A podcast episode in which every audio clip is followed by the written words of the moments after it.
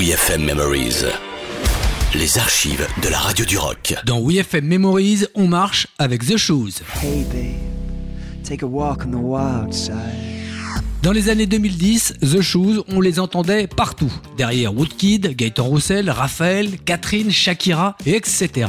The Shoes ont imposé une empreinte électro-pop de producteurs, mais ils ont aussi sorti des albums perso, comme Crack My Bones en 2011 et Chemical en 2015.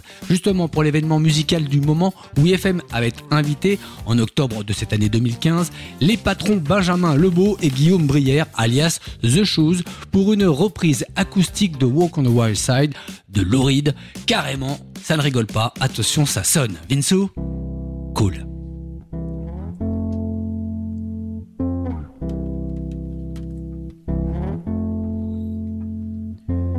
Holly came from Miami, FLA. And hitchhiked her way across the USA.